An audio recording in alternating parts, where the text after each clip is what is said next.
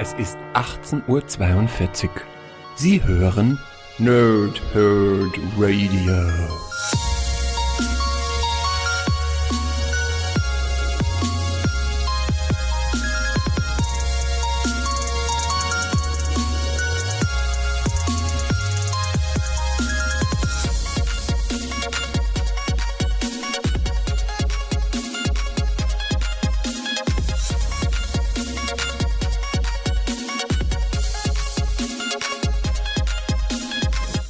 Lange Tage und angenehme Nächte. Mein Name ist Chris und ich rede gerne. Wie immer bei Abgestaubt mache ich das nicht alleine, sondern mit dem Meister des Wissens, dem Chef des Nerdtums, dem König des Retroperiums, dem Pumper der Herzen oder ganz kurz einfach nur Sven. Hallo mein Lieber, na, alles fit bei dir? Ja, hi Chris, hallo liebe Nerds und liebe Nerds da draußen. Ja, ich würde sagen, es ist alles fit. Ostern ist überstanden. Der Osterhase hat meine Eier nicht gefunden. Ich bin beruhigt. Solange deine Freundin deine Eier findet, ist alles gut. Allerdings. Oh Mann, äh, ich wollte einmal niveauvoll die Sendung beginnen. Aber ich das hättest du mir vorher sagen müssen. ich konnte nicht widerstehen. Naja, okay. Ähm, Sven, heute haben wir das große Thema Game Shows. Ähm, ich habe jetzt die Tradition gebrochen und das selber mal vorweggenommen. Hast du es gemerkt? Ja, du bist aber auch so ein Rulebreaker heute, ne? Ah ja, heute ist einfach irgendwie, ne, heute ist alles anders. Kleiner Rebell heute. Auf jeden Fall. Ähm, und Game Shows besprechen wir in mittlerweile bekannter Art und Weise. Das heißt, wir stellen uns im Prinzip gegenseitig jeder eine vor und auch natürlich euch da draußen. Du hast eine rausgesucht und ich habe eine rausgesucht, sozusagen so mit unsere Lieblinge wahrscheinlich, oder? Ja, zumindest Game Shows, die uns beide äh, in unserer Jugend stark geprägt haben, würde ich sagen, die wir halt, also das, was ich heute vorstellen werde, das habe ich bei meiner Oma im Wohnzimmer unheimlich oft geguckt. Äh, da erinnere ich mich noch dran, die, die stand da total drauf. Ähm, ist vielleicht nicht meine Lieblings-Game-Show, aber eben eine, die mich sehr geprägt hat. Aber Game Shows ist halt auch so ein riesengroßes Thema, so ja. wie wir eigentlich immer nur riesengroße Themen anreißen. wir werden auf alle Fälle früher oder später äh, auf weitere Game Shows in weiteren Game Show-Episoden dann eingehen. Ja, äh, dann würde ich einfach mal sagen, um was es bei mir heute geht, oder? Ich, ich würde sagen, wir lassen erstmal die Zuhörer raten, was das für eine Intro-Musik ist. Warte mal.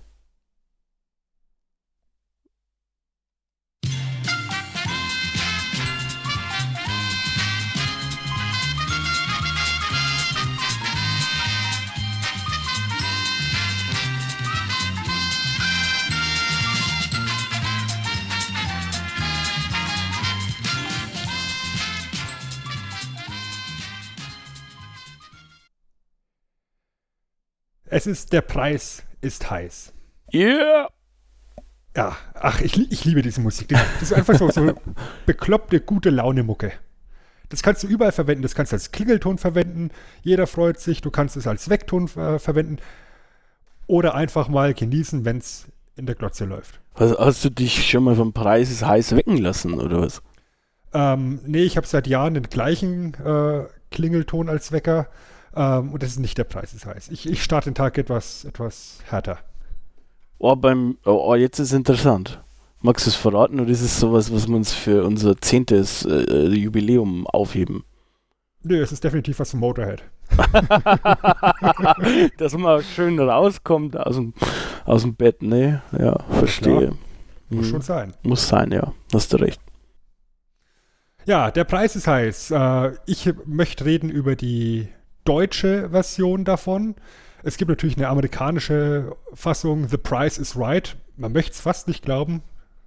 Äh, die läuft nämlich schon seit 1956 bis heute, äh, bis 2007 damals äh, moderiert von Bob Barker.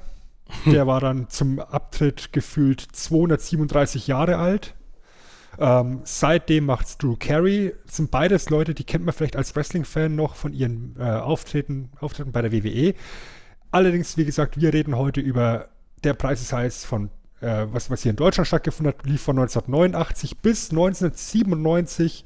Seit letztem Jahr gibt es ein Remake bei äh, RTL Plus, genau wie das Original bei RTL Plus lief.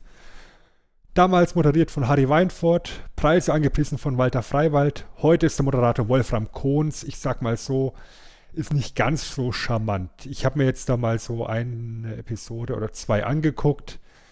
Er macht's okay und von den ganzen Remakes, was RTL Plus, also die aktuelle Inkarnation von RTL Plus jetzt in den letzten Wochen und Monaten präsentiert hat, da kam noch das Glücksrad und Familienduell und Ruckzuck und keine Ahnung was noch dazu, ist wahrscheinlich der Preis ist heiß in der Neuauflage noch das, was am besten läuft. Äh, warum? Da kommen wir dann später dazu. Das Erfolgsrezept ist einfach zeitlos in meinen Augen. Ähm, ja, insgesamt gab es fast 2000 Folgen, genau gesagt 1873 Folgen, äh, bis die Sendung letztendlich 1997 eingestellt worden ist. Äh, warum? Zu hohe Produktionskosten. Und äh, naja, wundert mich nicht, wenn, die, wenn man anschaut, was die an Preisen da rausgeballert haben. Ja, RTL Plus hat halt mit der Brechstange meines Erachtens versucht hat, sich irgendwo eine Nische und, und einen Marktanteil zu schaffen. Das Dumme ist halt, dass sich die äh, Marktanteilsgruppe, die Zielgruppe halt auch nie wirklich verändert hat und mitgewachsen ist, so dass man dann halt 1997 unheimlich viele äh, Zuschauer hatte in der Zielgruppe, die halt für RTL zu dem Zeitpunkt nicht mehr attraktiv war. Also sehr viele ältere Herrschaften. Mhm. Ja, ich meine, das ist immer, was sagt man, 18 bis 39 äh, oder so? Na, 14 die, die, bis 49 ist, glaube ich, die immer die Haupt äh, Gruppe. Ähm, da gibt es eine kleine Anekdote von Herrn Dr. Thoma, dem RTL Plus Chef damals, ähm, mhm. der mal erzählt hat, er hat diese, er hätte diese, ähm, diese Gruppe erfunden, weil sie da am stärksten wären. Also weiß nicht, ich weiß nicht, ob es stimmt, ich habe es nicht nachgeprüft, ähm, wäre aber lustig, ähm, weil dann äh, hätte die eigentlich, ist die komplett willkürlich und naja. Ja, aber es würde auch irgendwo tatsächlich passen, weil das tatsächlich eben die Altersgruppe ist, äh, die für das äh, Startprogramm von RTL Plus damals äh, Ende der 80er Jahre halt sehr empfänglich war, weil ich glaube, wir kommen dann auch bei deiner Sendung dazu. RTL Plus ist halt zu dem Zeitpunkt Ende der 80er, Anfang der 90er Chaos TV, Anarcho TV, wie du es nennen möchtest, hoch drei. Und keiner schaut Und auf den Preis. Genau, das ist das auch, also wenig auf den Preis.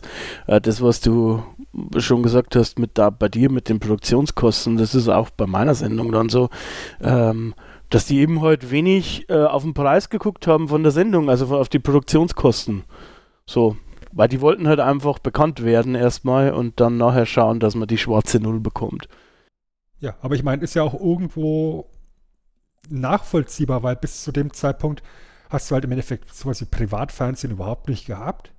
Und du musst halt irgendwie einen Fuß in die Tür reinbekommen. Mhm. Und dazu musst du halt erstmal investieren und alles an die Wand werfen und schauen, was kleben bleibt. Ähm, wie gesagt, der Preis ist heiß, hat sich 1873 Folgen lang nicht von der Wand gelöst, ist da gut kleben geblieben. Mhm. Aber das ist dann halt das Problem, wenn du diese, diese Zielgruppe definierst und du dann halt irgendwann nur noch Zuschauer hast äh, außerhalb der, der relevanten Zielgruppe, dann bleibt das Ganze halt irgendwann zurück. Und irgendwann schaut man halt auf die Kohle, irgendwann muss halt die schwarze Null stehen, wie du sag, gerade sagst. Oder eben möglichst noch äh, ein bisschen Gewinn abwerfen. Und das war dann halt irgendwann nicht mehr gegeben. Und somit ist dann 1997 das Format eingestellt worden. Ähm, seit 2010 gab es eine Petition für eine Rückkehr und Harry Weinfurt ist auch immer wieder angesprochen worden, ähm, wie es denn ausschauen würde, ob er denn bereit wäre für eine, für eine Rückkehr. Also da waren sehr viele Zuschauer und, und Fans waren da sehr stark dafür. Er selber war auch gar nicht abgeneigt. Und ich glaube, er ist auch aktuell so ein kleines bisschen angefressen, dass er jetzt eben mit dem Remake 2017 eben nicht mehr berücksichtigt worden ist. Ähm, aber auf der anderen Seite muss halt auch bedenken, er ist jetzt halt auch schon ein ganzes Stückchen älter als damals, ne, als es, als es äh, ja, beendet wurde. Und, und wenn man so einen Schambolzen wie Wolfram Kohns hat, der quasi ja vor, vor Charisma sprüht, dann muss man den ja auch verwenden. Ja, definitiv. man könnte ihn auch aber auch einfach in den Schrank stellen und zustauben lassen. Ähm, äh, für die Auf Leute, die ihn nicht kennen, das ist der Typ, der immer den RTL Spendenmarathon äh, moderiert und ich glaube auch im Frühstücksfernsehen von RTL oder so irgendwas. Ja, aber ich meinte es ja dann, im, im Endeffekt genau das gleiche Prinzip wie jetzt dann eben beim amerikanischen Original The Price is Right. Bob Barker ist halt eine, eine TV-Ikone und ich habe es vorhin schon ein bisschen überspitzt gesagt, ich glaube, als er abgetreten ist, war er 90 oder so und war halt trotzdem ein unheimlich charmanter Typ, äh, der das, der das äh, Programm präsentiert hat und es halt wirklich mit seinem eigenen Charisma verpackt äh, rübergebracht hat. Drew Carey macht keinen schlechten Job. Drew Carey ist halt ein solider Komiker, aber er kommt halt vom Charme einfach nicht an das ran, was Bob Barker 50 Jahre lang Ausrufezeichen etabliert hat. Und ich glaube, genau das gleiche Problem wird jetzt halt eben ein Wolfram Kohns haben. Du assoziierst halt, der Preis ist heiß, immer mit diesem lustigen, bärigen, leicht moppeligen Holländer Harry Weinfurt. Äh, außer wenn er gerade äh, seine Slimfast-Kur hatte, da war er ein bisschen schmaler, aber grundsätzlich dieser leicht bärige Harry Weinfurt und natürlich eben Walter Freiwald, der die Produkte angepriesen hat mit seiner sexy Stimme. ähm, ja. Was ja. ist der Preis ist heiß? Im Endeffekt nichts anderes als eine Dauerwerbesendung. Ja? Du bekommst halt haufenweise Waren präsentiert. Walter Freiwald macht halt schon Werbung dafür. Du bekommst die Preise. Äh, also es, es, geht immer darum, äh, dass Preise geschätzt werden müssen von den Kandidaten. Und damit hast du halt hier haufenweise Werbematerial. Und äh, ja, die beiden haben sich Backstage scheinbar nicht so gut verstanden, Walter Freiwald und Harry Weinfurt. Da war halt immer so ein bisschen der Grundneid, ein bisschen die Grundeifersucht, gerade von Seiten Walter Freiwalds aus, der wohl lieber eben den Anchorman gegeben hätte. Ähm, der halt jetzt in den letzten Jahren mit so Auftritten im Dschungelcamp äh, sich nochmal ins Gerede gebracht hat und sehr viel schießt in Richtung Harry Weinfurt. Ähm, mhm. Es ist halt, ja, Kindergarten. Ne? Und man, man kann es halt nachvollziehen. Es ist halt immer irgendwo, wenn, wenn du die beiden hörst oder die, die beiden siehst, immer Harry Weinfurt und Walter Freiwald und, und nie andersrum. Aber einer ist halt derjenige, der vor der Kamera steht und der andere ist halt der, der, der Sidekick. Und entweder man kommt halt klar mit dieser Aufteilung und akzeptiert's oder eben nicht. Und ich finde, ähm, das, was er gemacht hat, hat er sehr gut gemacht. Also er hat so eine schöne Verkäuferstimme. Er hat auch in den Interviews immer gemeint, er ist ein Verkaufstalent und er verkauft einfach gerne. Er hat er dann im Frühstücksfernsehen und bei verschiedenen Verkaufsshows alles Mögliche. Er hat über seine ganze Karriere ja nichts anderes gemacht, als Sachen zu verkaufen, an den Mann bringen. Und ganz ehrlich, den Charme, den Charme dazu hat er ja.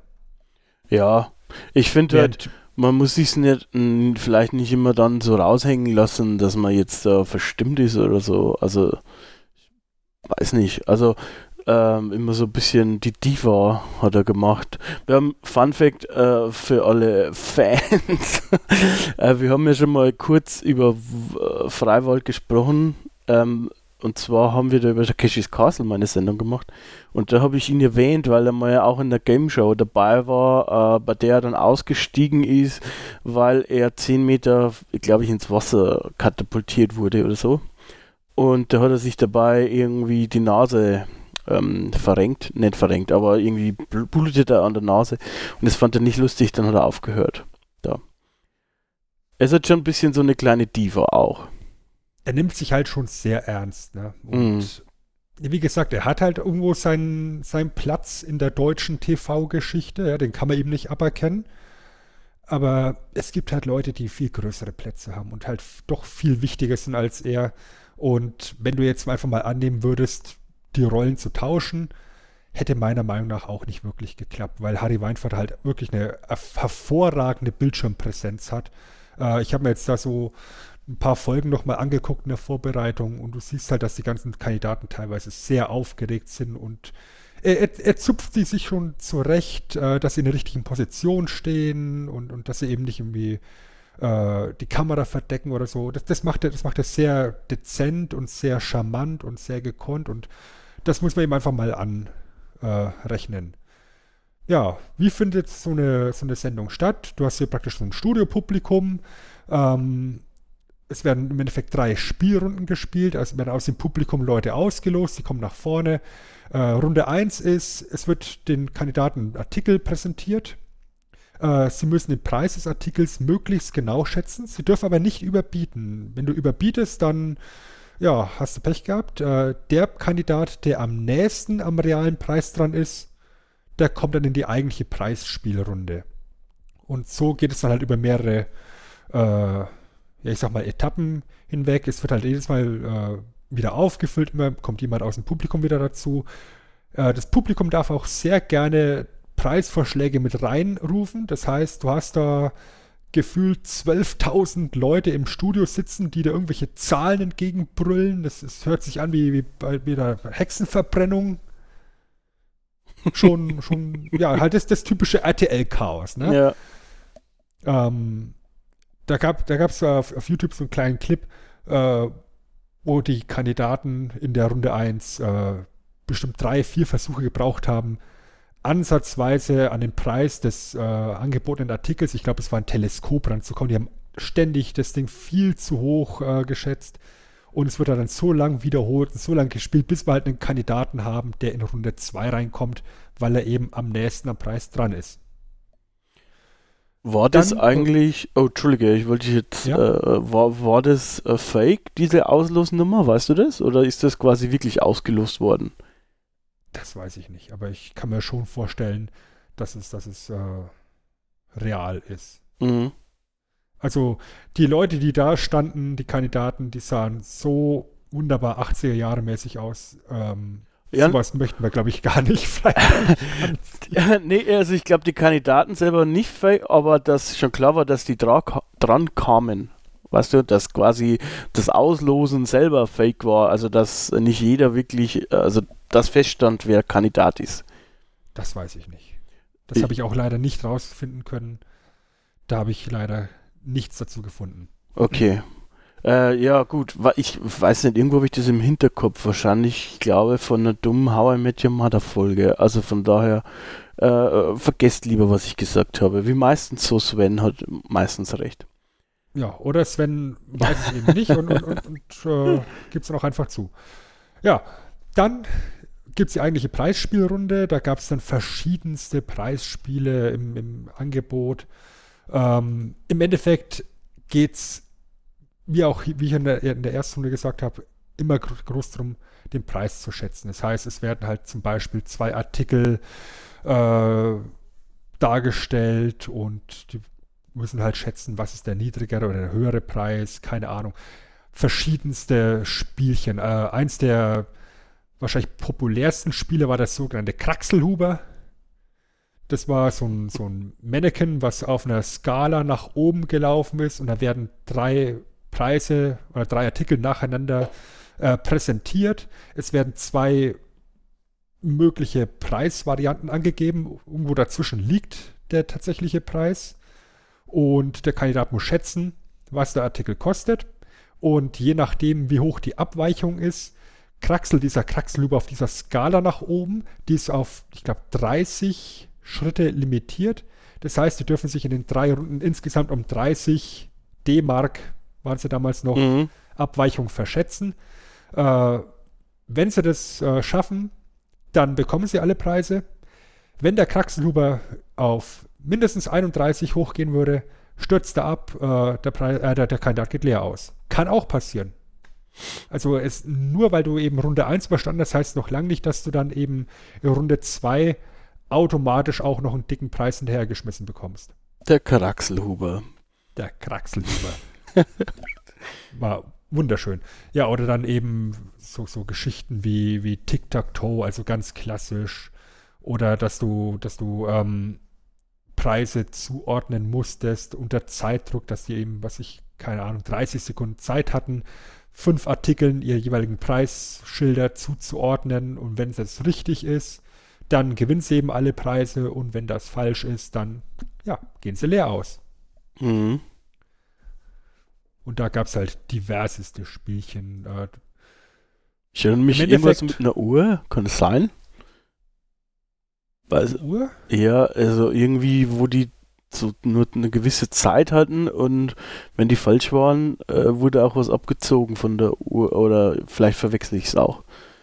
Ja, es gab dann auch äh, noch so, so Geschichten, dass du eben äh, auch auf so einer, auf so einer Art Ratewand ähm, äh, die, die praktisch Felder erspielen konntest, indem du Preise richtig schätzt und dann sozusagen Waben öffnen konntest, wo dann eben Preise drin waren und die konntest du dann nehmen oder eben weitersetzen und die nächste Wabe öffnen. Was halt darauf hinauslaufen kann, dass du eben, ich glaube, vier Waben konntest du maximal öffnen, dass du dann halt äh, im Endeffekt in der ersten Wabe schon den großen Preis theoretisch haben hättest können und aber aus purer Gier weiterspielst und dann am Schluss halt mit dem Campingkocher heimgehst oder sowas. Hm. Hat halt dann auch so einen so Zockercharakter. Mhm. Das, das, war eigentlich ganz charmant, ne?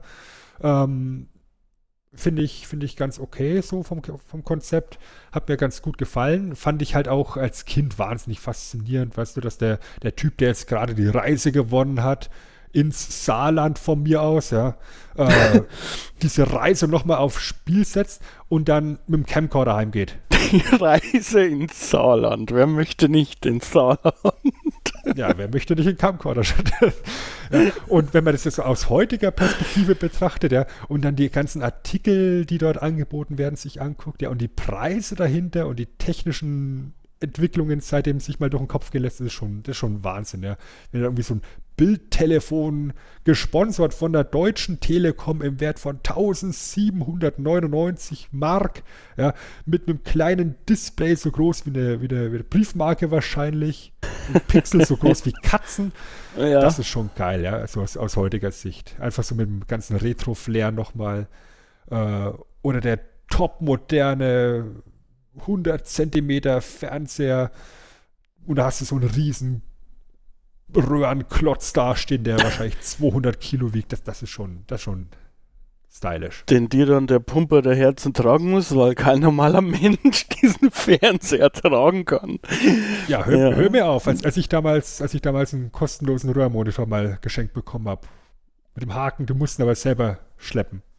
Ja, das war. Wir auch, 19 Zoller hatten wir mal. Der stand so schön in der Ecke, weil der so lang nach hinten ging, äh, wegen dem ganzen Röhrenzeug. Der war schwer, äh, der war richtig schwer. Ja, und etwas unhandlich. Ja, wie gesagt, äh, es werden dann halt ein paar Runden gespielt, immer so ein Kandidat aus dem Publikum kommt dazu, bekommt sein Preisspiel, gewinnt ein paar Preise oder eben auch nicht. Und dann kommt halt irgendwann Runde 3. Runde 3 wird eingereitet von Das Rad. Und das Rad ist im Endeffekt nichts anderes als ein Rad, wo die alle dran drehen. Und die Kandidaten mit der höchsten erdrehten Punktzahl kommen ins Finale. Ja, alle Kandidaten drehen beim Rad. Kann man machen. RTL Plus. Top.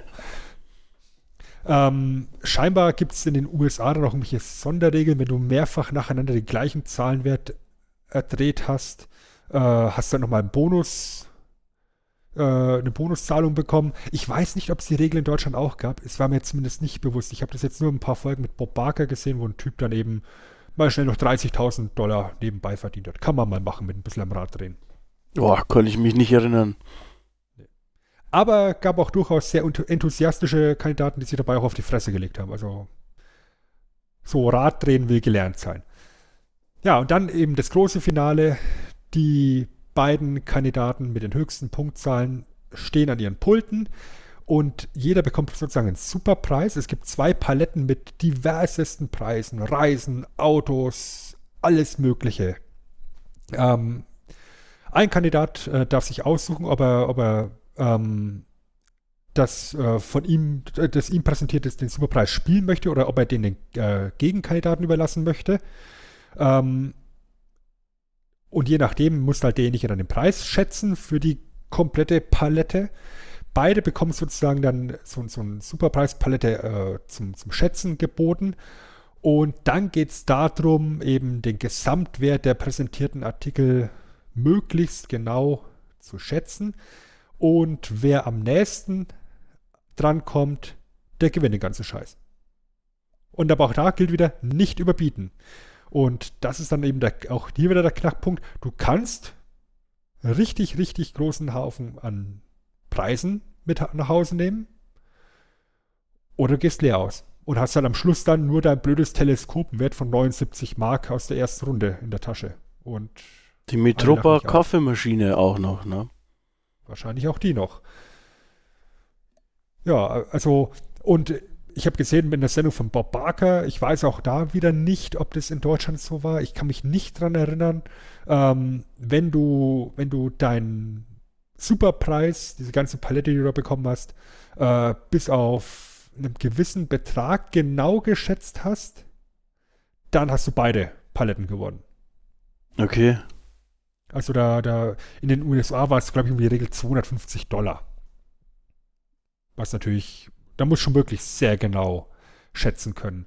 Und äh, da war dann halt so eine lustige Dame, äh, die hat dann zum Beispiel hier gemeint, ja, also hier das, das äh, Angebot, was sie mir da gerade gemacht haben, das überlasse ich mal dem Kollegen hier. Äh, da war ein Subaru mit dabei, also so ein Jeep. Ähm, ich sagte, ich habe schon ein Auto, das soll der mal spielen. Ja, und äh, dann kommt ihr Superpreis und ihre Palette wird präsentiert mit einer Corvette. Cool. Ja, die hat sie dann auch gewonnen. Ja. Also eine schöne, prüde Hausfrau mit der, mit der geilen Corvette dann. War schon geil. Mhm. Das waren auch die Momente irgendwie, ne? Ja. Weißt du, dann, dann wird am Schluss einfach nochmal präsentiert, ja, hier, Mary hat gerade Preise im Wert von 146.000 Dollar gewonnen. Äh, und wenn du das dann eben hörst am Schluss, da weißt du auch genau, weshalb die Produktionskosten zu hoch sind. Ja, auf der anderen Seite heutzutage könnte man doch das dann bestimmt auch irgendwie so einfädeln, weil im Endeffekt ist es ja Werbung auch für die Produkte. Meinst du wirklich, dass die da immer die kompletten Preise zahlen mussten? Ich weiß es nicht. Ja, also ich vermute mal, dass sie da schon einen ordentlichen Deal sich rausgehandelt haben. Ähm, und eben gerade eben in den Anfangstagen des, des Werbeferns äh, des, des Privatfernsehens hast du halt so mit der, mit der ganzen Werbegeschichte auch noch nicht die großen Erfahrungswerte gehabt, mm. die wir mhm. jetzt eben haben, 20 ja. Jahre danach, 30 Jahre danach. Ähm, da kann man vielleicht noch irgendwo einen guten Deal rausmachen. Aber letztendlich, irgendwann sind halt Angebot und Nachfrage auch hier preisentscheidend. Äh, ja, und teuer ist es trotzdem, natürlich. Also, ähm, da, da brauchen wir nicht drüber reden. Aber sowas wie Wer wird Millionär, äh, ich weiß jetzt nicht, ob das teuer ist, aber da wird halt auch immer viel Gewinn rausgehauen im Endeffekt. Ja, aber ich glaube, die finanzieren sich ja, also die haben, die haben eine fantastische, immer noch Quote, auch heute noch, ähm, laufen zur Primetime, haben richtig dicke Werbeeinnahmen und die haben ja, glaube ich, immer noch diese SMS-Aktion, wo du in der Werbung äh, Fragen beantworten kannst. Ne? Kann sein, ja, ja. Also als ich das letzte Mal reingeschaut habe, gab es es noch. Und allein, was da wahrscheinlich an SMS reintropfen, das wird natürlich auch nochmal ordentlich Kohle reinspielen. Ja, gut, am Ende wird es sich rentieren, sonst würden sie es nicht machen. Ähm, und du hast schon recht, die Zeit halt war auch eine andere. Die haben auch, die ganzen Hersteller und so haben auch nicht gewusst, jetzt speziell in Deutschland, wie äh, wird es angenommen, äh, wie reagieren die Leute darauf, ist dann wirklich, wird wirklich unser Produkt geil dargestellt oder machen die sich vielleicht sogar lustig drüber? Ähm, die haben da bestimmt auch gerade am Anfang ein bisschen abgewartet auch sodass man wahrscheinlich schon viel zahlen musste und nicht den geilen Deal an, an Land äh, holen konnte. Vermute ich jetzt einfach mal. Das mag durchaus sein. Das weiß ich eben nicht, da stecke ich nicht drin. Ja, und so endet dann eben eine, eine Preis ist heiß Episode. Ähm, ich würde mal sagen, eine Sendung mit nicht allzu hohem Anspruch, nicht allzu hohem Niveau. Und ich glaube, genau das ist der Punkt, der die Sendung eben zu so einem Dauerbrenner macht, zu so einem Erfolgsgeheimnis äh, auch geführt hat. Äh, weil du weißt genau, wenn du der Preis ist heiß einschaltest, was du bekommst. Du mhm. bekommst mhm. äh, einen charmanten Moderator, du bekommst ein charismatisches Verkaufsgenie, sage ich jetzt einfach mal, ähm, die sich wunderbar ergänzt haben. Ja, das ist fast so gut wie wir beide, aber nur fast. Ja, weißt du, die, die, die, alles, was, was, was eben Weinfurt ausgestrahlt hat, hatte, andere nicht gehabt und umgekehrt. Das äh, war wirklich eine, ein, Glücksgriff. Da können wir dann gleich bei deiner Sendung weitermachen. Äh, das war einfach so, so, ja, Yin und Yang.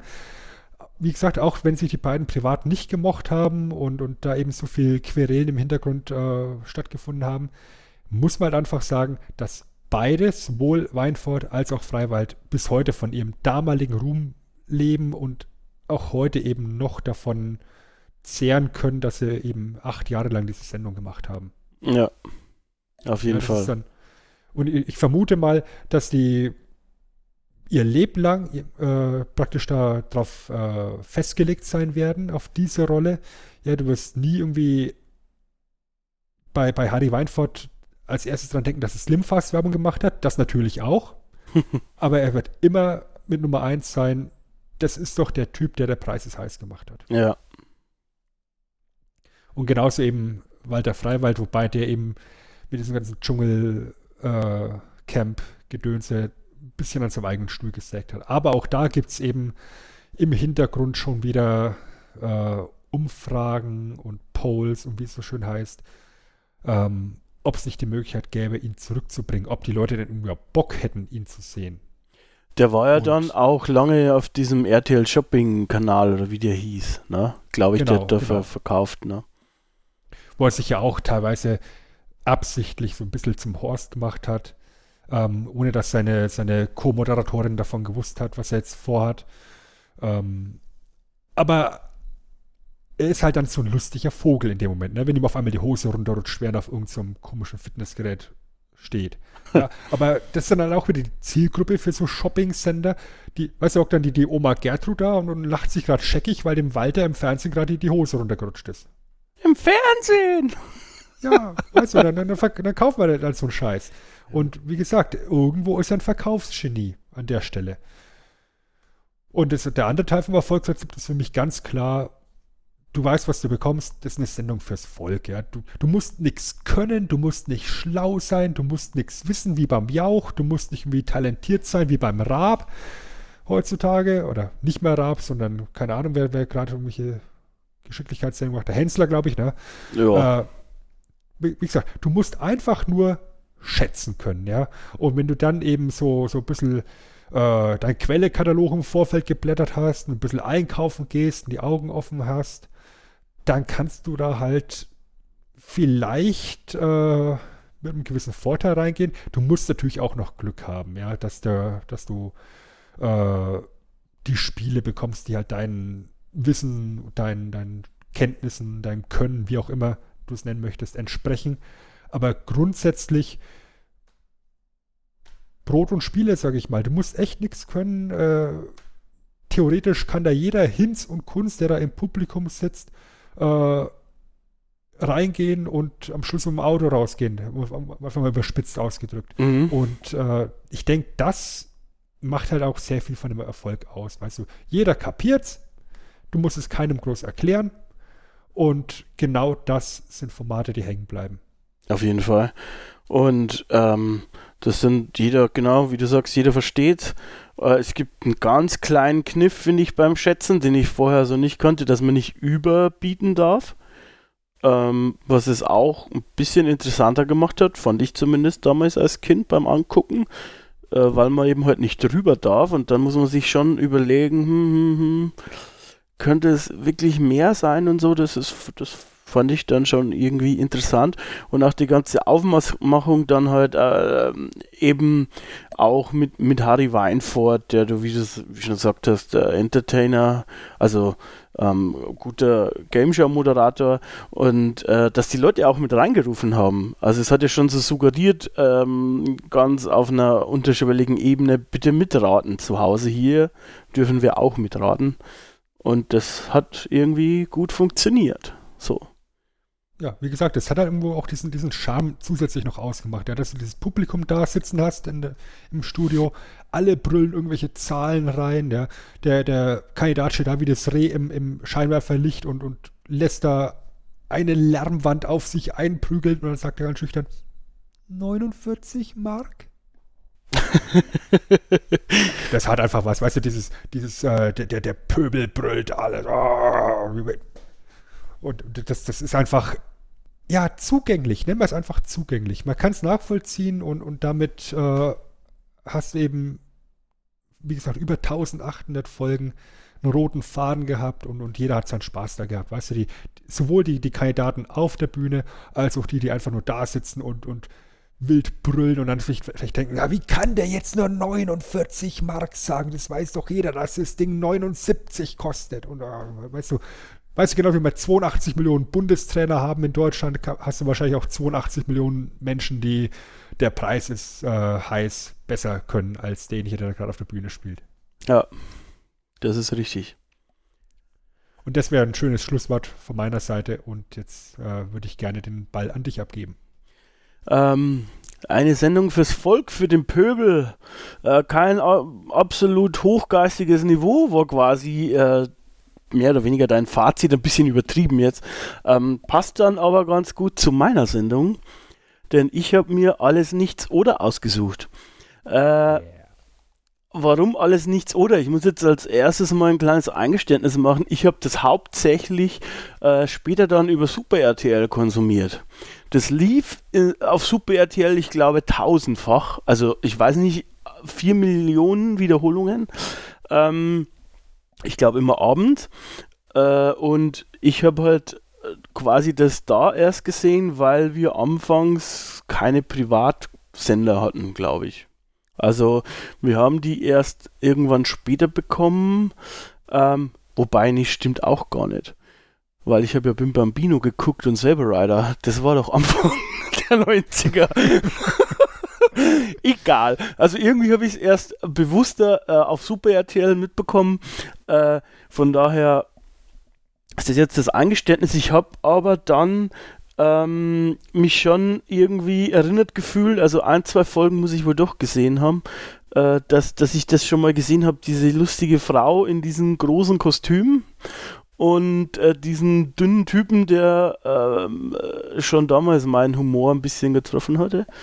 Und ja, deswegen alles nichts oder. Äh, ja, in der Regel ist es halt bei mir eigentlich so, wenn ich so ja, Spiele, Filme oder Formate vorstelle, dass ich meistens irgendwie chronologisch äh, rangehe. Das heißt, ich beginne eigentlich, äh, wie ist das Produkt entstanden. Das möchte ich jetzt aber dieses Mal am Ende machen, weil es für mich irgendwie am interessantesten ist und man vielleicht dann die Sachen besser versteht, wenn man überhaupt erst weiß, um was es geht. Äh, ich denke mal, die meisten Zuhörer wissen, äh, was alles nichts oder ist, aber vielleicht gibt es ja eine oder zwei, die quasi äh, vorher noch, noch, nicht, noch nichts davon gehört haben und deswegen vielleicht äh, sollte man dann für die Leute erst einmal das Spielprinzip erklären. Äh, zuvor doch vielleicht ganz kurz. Ähm, wer eigentlich hinter dieser Sendung steckt. Das waren im Endeffekt Hugo Egon Balder, den man vielleicht kennt äh, von so Sendungen wie Genial daneben oder er war auch Produzent bei RTL Samstagnacht. Äh, mit dabei war auch Jackie äh, Drexler, den man jetzt vor der Kamera nicht kennt, aber der eben halt als Autor zum Beispiel für Schreinemagers mit dabei war und auch ähm, RTL Samstagnacht gemacht hat und auch zum Beispiel diese ganzen komischen Hugo Egon Balder Heller von Sinnen Event-Shows mitproduziert hat. Ähm, also der ist halt ein Buddy von ihm. Die zwei äh, komme ich auch nachher noch mit drauf, kurz, wie sie sich äh, kennengelernt haben. Und dann waren halt auch ein paar ja, Autoren dabei dort, die da zum ersten Mal fürs äh, Fernsehen gearbeitet haben, die dann halt später auch noch größere Sachen gemacht, was heißt größere, aber die halt im, im Business geblieben sind, die halt da quasi sich alle gefunden haben zum ersten Mal und sich irgendwie die Köpfe zusammengesteckt haben und als allererstes Mal vorm, als Moderator ähm, oder als Moderatorin war auch Hella von Sinn dabei, wie schon gesagt. Das heißt, es war das erste Mal, dass Hugo Egon Balder und Hella von Sinnen zusammen moderiert haben. Wie kongeniales Duo. Kongeniales Duo kann ich mir auch immer noch geben, um ehrlich zu sein. Also. Es ist auch, es ist ja auch heute noch irgendwo so der, der rote Faden auch bei Genial daneben, die beiden. Ja. Also auch, auch immer noch mit dem, mit dem gleichen Konzept, dass sie sich immer schön siezen und so, aber da kommst du ja auch gleich noch drauf. Da komme ich nachher noch drauf, genau. Ähm, wie, also kann ich eigentlich auch jetzt schon verraten, wenn du es ansprichst. Es ist eigentlich gar keine so große äh, ja, es gibt keine so große Geschichte dazu. Die haben sich halt quasi hingesetzt, äh, die haben halt Meetings gehabt, ähm, also Besprechungen, wie sie die Sendung aufziehen wollen. Und es war halt ein gewisses Anforderungsprofil quasi da, dass man einen zweiten Moderator haben möchte für die Sendung. Und die, am Anfang dachten sie halt, dass dieser Kumpel, der auch mit ähm, da die Sendung äh, entwickelt hat, der, der Drechsler, sozusagen wollte eigentlich der Balder, dass der mitmacht. Aber der wollte nicht vor die Kamera. Warum? Weil der eben halt für andere große auch äh, geschrieben hat. Also zum Beispiel auch äh, für ähm, äh, jetzt fällt mir der Name gar nicht ein, Frank Elstner oder so Texte gemacht hat für andere Fernsehshows ähm, und auch für andere lustigere Fernsehshows noch. Und dann war halt die Befürchtung von ihm, ja, wenn er jetzt da vor der Kamera ist, sagen die anderen, ja, warum bekommt er nicht den lustigeren Joke? Äh, als wie ähm, er selber. Das heißt, dass der vielleicht, der hat ja die Angst, dass sich eben halt die anderen Moderatoren oder die anderen Shows dann ähm, benachteiligt fühlen. Deswegen hat man noch jemanden gesucht, und es war dann heller von Sinn und da haben sie sich eben halt zusammengehockt und äh, da war halt dann die Idee, dass sie sich sitzen vor der Kamera, weil der Humor dann eine größere Fallhöhe hat. Einfach, es ist irgendwie lustiger, wenn man sagt, sie äh, fette Schnecke, als wenn man sagt, du fette Schnecke.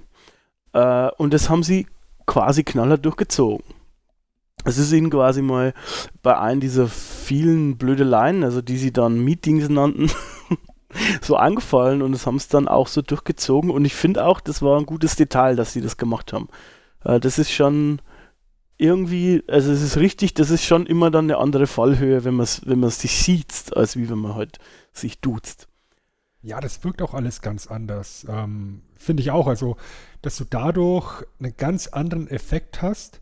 Ähm, siehst du ja auch heute bei diversen anderen Quiz- und Game-Shows, wo halt äh, die Kandidaten halt auch geduzt werden und mit dem Vornamen ja. angesprochen werden. Ne?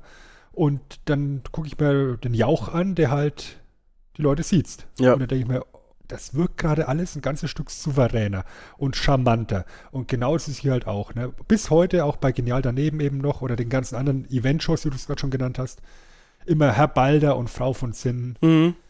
Das, das, das ist halt eine ganz andere Chemie, eine ganz andere Ebene, die du damit erreichst.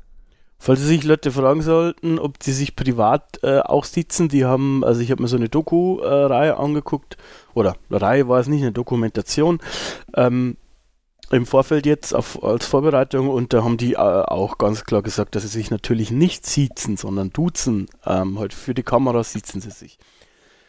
Genau. Ähm, was wollte ich eigentlich sagen? Der Spielablauf, genau. Also, was ist es eigentlich? Die Grundidee wird immer, wenn man irgendwo googelt oder weiß ich nicht, irgendwo nachliest, wird immer als Kindergeburtstag für Erwachsene beschrieben. Und eigentlich trifft es das auch ganz gut. Ähm, das heißt, die beiden Moderatoren laden sich immer einen Gast ein, wie beim Geburtstag auch. Da lädst du ja auch meistens zumindest einen Gast ein. Meine Mutter, so wie bei mir, ich habe keine Freunde, da kommt immer nur meine Mama. Oh. Genau, hallo Mama, du hörst ja auch zu.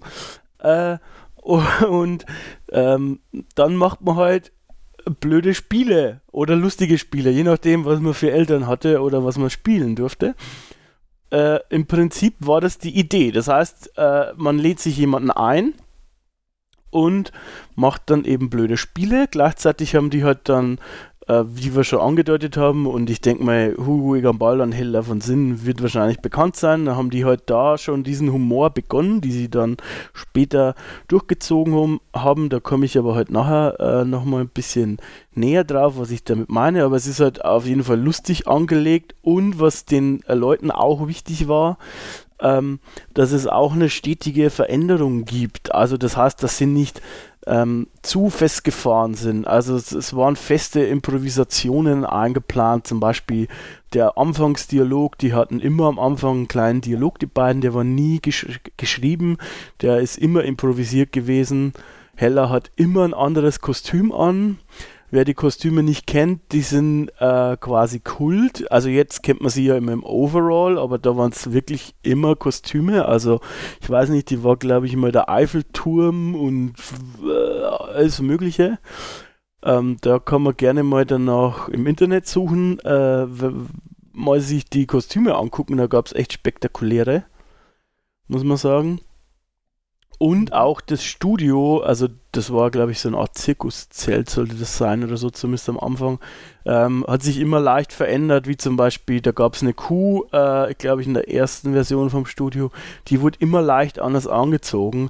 Also äh, die wollten da halt auch immer so ein bisschen eine Veränderung drin haben. Im Prinzip selbst äh, dann äh, das Spiel oder der, dieser Geburtstag läuft dann eben halt so ab, dass der Gast immer in Spielen ähm, gegen die Moderatoren antritt. Die sind immer natürlich möglichst albern, damit wir drüber lachen. Ne? Äh, wenn der Gast gewonnen hat, dann gab es eine Torte für die Moderatoren. Und wenn der Gast halt verloren hat, dann gab es ähm, eben halt für ihn eine Torte nach ungefähr acht Spielen oder sechs Spielen wurde äh, dann halt zusammengezählt und wer die meisten Torten hat, hat eben dann halt verloren. Und am Ende von der Show, das war dann im, äh, irgendwie der Clou, der mir als Kind dann natürlich auch gefallen hat, wurde der Verlierer in so eine Pappwand oder musste sich hinter eine Pappwand stellen, bei der halt die Gesichter ausgeschnitten sind, wie man das auch manchmal kennt von so Fotowände. Ähm, und dann wurde der mit den Torten beschmissen. Und zwar von Leuten aus dem Publikum. Äh, das heißt, es ging quasi darum, äh, wer bekommt die Torten am Ende ins Gesicht. Im Endeffekt. Darum ging's. Ja. Der Höhepunkt jeder Sendung, die Torten fliegen. Die Torten fliegen. Ähm, so, jetzt hört sich das vielleicht für jemanden an, der, der das noch nie gesehen hat, ein bisschen seltsam vielleicht. Aber was hat die Sendung denn ausgemacht, dass sich Leute wie ich oder auch viele andere, da gibt es ja wirklich einen großen Kult eigentlich um diese Sendung, dass man sich da heute noch so dran erinnert. Ähm, naja, nachher gehe ich nochmal kurz darauf ein, wenn, wenn wir um die Entstehung noch ein bisschen genauer beleuchten. Äh, aber es war halt quasi, wie das Sven auch schon gesagt hat, Wildwest-Zeiten im Endeffekt bei RTL Plus, weil da lief es auch. Es war quasi fast, glaube ich, zum Start des Senders. Ich weiß jetzt nicht ganz genau, spät, spät, also vielleicht ein Jahr später oder so, aber recht viel später war es nicht.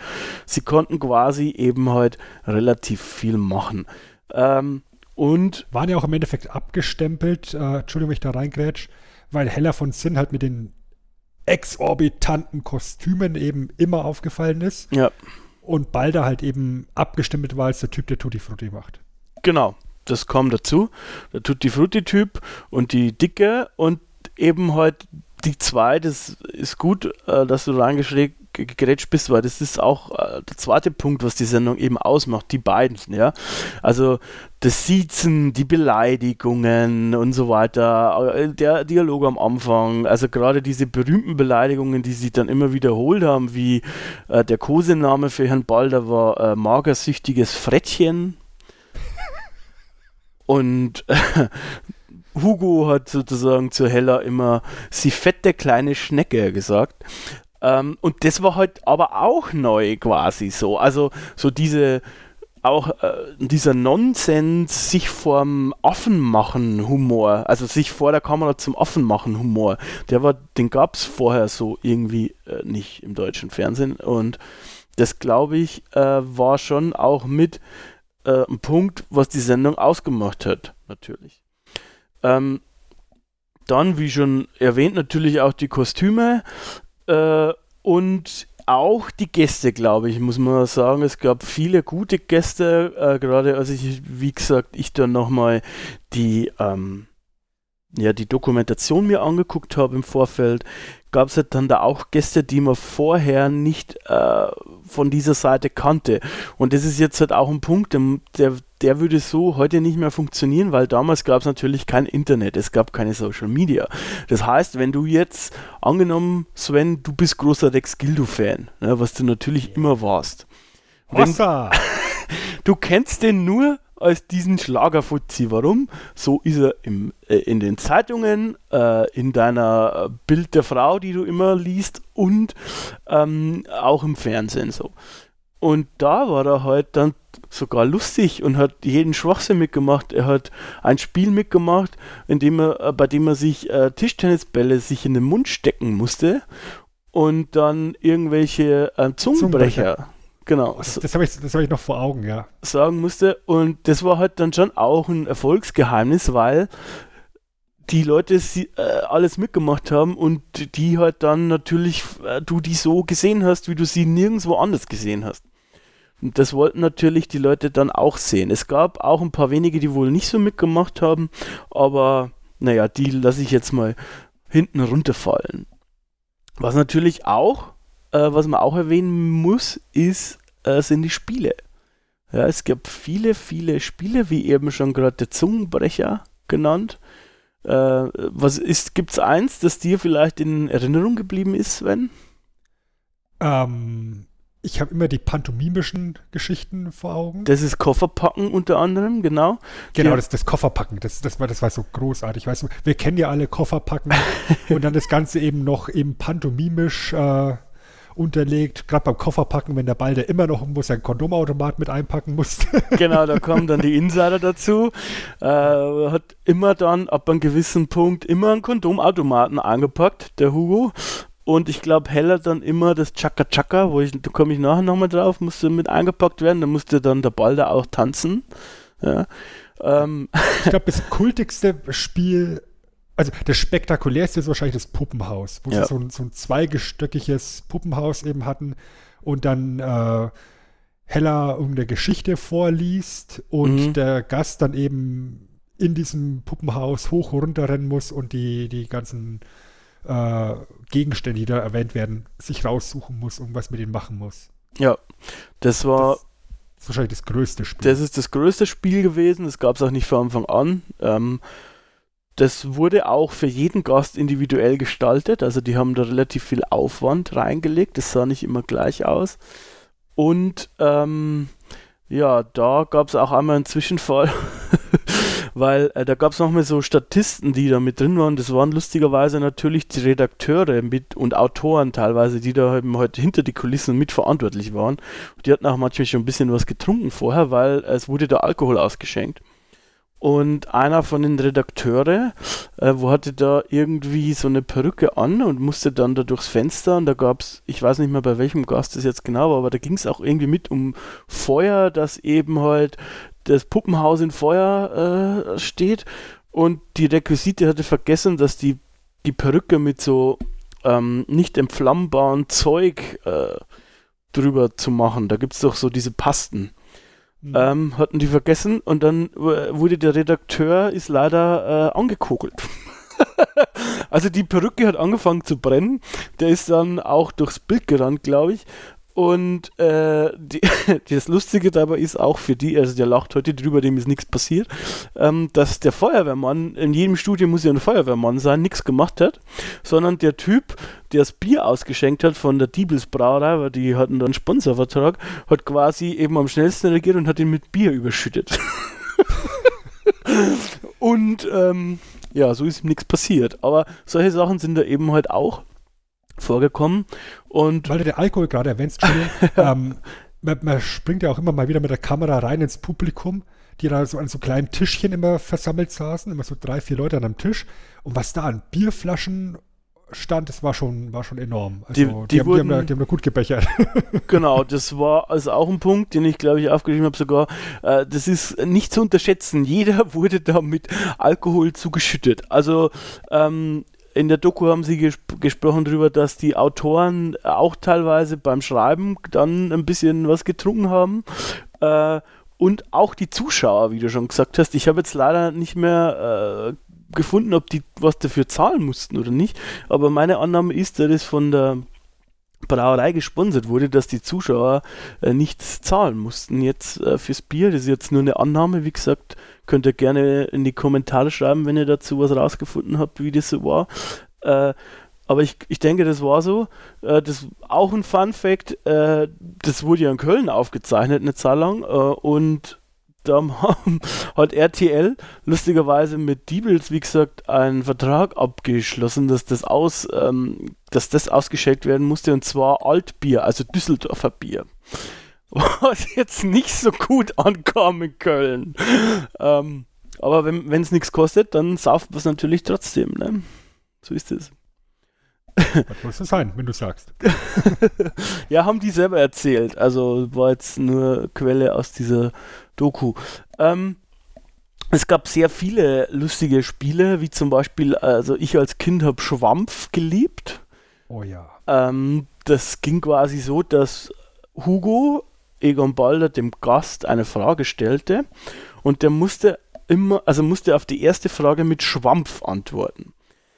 Dann stellte er eine, Frage, äh, eine zweite Frage und dann musste der Gast die Antwort auf die erste geben. Dann stellte er eine dritte Frage, dann musste der Gast die Antwort auf die zweite geben. Äh, also die Antwort von der zweiten geben.